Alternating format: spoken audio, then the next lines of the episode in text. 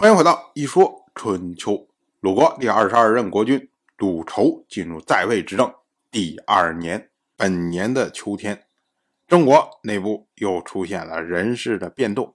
这次呢，仍然是和郑国的公孙郑黑有关。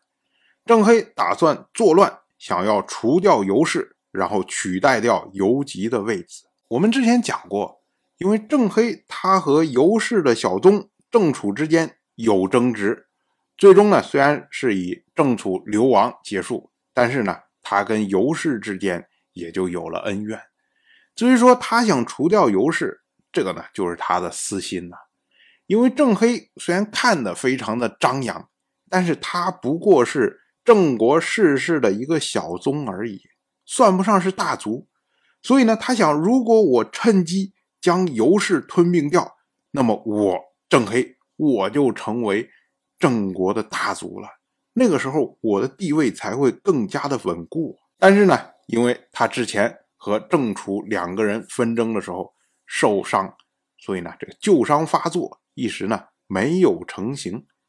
可是这下呢，就被世氏的这些人知道了。那世氏呢，就和郑国其他的大夫们联合起来，想要杀掉郑黑。我们要说啊。郑黑他是世氏的小宗，没有错啊。可是呢，他老是惹祸，尤其是他现在竟然意图要除掉郑国的大族。这个一旦捅了这个娄子之后，不知道会发生多大的事情啊！所以世氏就担心，到时候不只是他们保不住郑黑，搞不好还会被郑黑牵连，引火烧身。那他既然没有办法压住郑黑，不让他乱搞，那只有想办法先下手为强，除掉郑黑。当时呢，郑国的公孙郑乔正在边境视察，听说了这件事情之后，害怕赶不上，就转而乘坐船车，风驰电掣赶回郑都。紧接着呢，他派出官吏数落郑黑的罪状。他说啊，梁萧之乱，为了处理大国的命令。没有顾得上讨伐你，你作乱的心思就没有满足的时候。如今呢，国家已经不能容忍你了。专权攻打梁萧是你的第一条罪状，和兄弟争抢妻妾是你的第二条罪状，勋随的盟誓，你假托君命强行参与，这是你的第三条罪状。每一条罪都是死罪。如今你背有三条死罪，还怎么能够？容忍你不赶快自行了断，就要大刑伺候了。当时郑黑再拜几手啊，推辞说：“啊，郑黑不日就会伤重而死，不需要帮着上天来凌虐我吧？”郑黑的意思就是说：“你看我旧伤复发，一直还没好，不用你对我使什么手段，我自己就会死，你何必着急赶着让我去死呢？”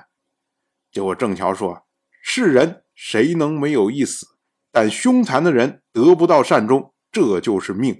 做了凶残的事，才会成为凶残的人。我不帮着上天，难道帮着你这个凶残的人吗？郑和一看，哎呦，没有回旋的余地了。于是呢，他就请求说，想让自己的儿子印做处师。所谓处师呢，就是管理市场的官吏。郑乔他就说，印如果有才能。国君自然会任用他，没有才能，早晚会和你一样。你自己的罪都不担心，还请求什么呀？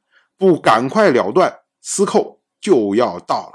郑乔的意思就是说，如果你自己不自杀的话，那马上就会有官吏过来，然后把你绳之以法。所以到了本年的七月初一，郑黑自缢而亡。郑国当时将他暴尸在。周氏旁边的大路上，尸体上呢还挂着写满他罪状的木牌。我们要说啊，郑黑各种骄纵啊，那郑乔之前都忍了。最主要原因呢，就是郑黑背靠的是世氏，世氏是大族啊，一旦针对郑黑，很有可能会牵涉到宗族之间的利益，就会导致各方冲突，郑国分裂，这是非常严重的事情。那如今呢？因为世事要杀郑黑，那郑乔看到机会之后，马上行动，以防止各方发生武力冲突。就是如果郑乔他不主动出手的话，那有可能，比如说世事联合其他的这些大夫们去攻打郑黑，那郑黑要反抗啊，那杀来杀去，不知道会发生什么样的事情。所以呢，郑乔才会急着赶回来，说赶在你们各方下手之前，我先想办法让郑黑自杀。当然，我就这么一说，您就那么一听，感谢您的耐心陪伴。一说春秋的第一本图书《惊泽》已经正式出版，《惊泽》收录了从春秋开篇到郑国国君郑务生去世的春秋故事，加上多篇的番外回声以及年表、人物关系图、春秋经原文等辅助内容，方便大家和音频参照阅读。有兴趣的朋友，快去公众号“一说春秋”看看吧。